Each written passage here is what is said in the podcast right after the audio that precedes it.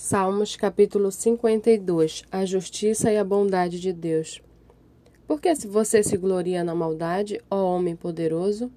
Pois a bondade de Deus dura para sempre. Com a língua você trama planos de destruição. Ela é como navalha afiada, que só produz enganos. Você ama o mal mais do que o bem, prefere mentir a falar a verdade. Você ama todas as palavras devoradoras, ó língua fraudulenta. Também Deus o destruirá para sempre. Ele o pegará e arrancará da tenda em que você habita, e o extirpará da terra dos viventes. Os justos verão tudo isso, temerão e vão rir dele. Dirão: Eis o homem que não fazia de Deus a sua fortaleza, mas confiava na abundância dos seus próprios bens e se fortalecia na sua perversidade.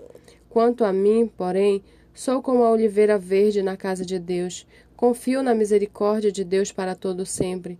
Sempre te louvarei, porque assim o fizeste. Na presença dos teus fiéis, esperarei no teu nome, porque é bom.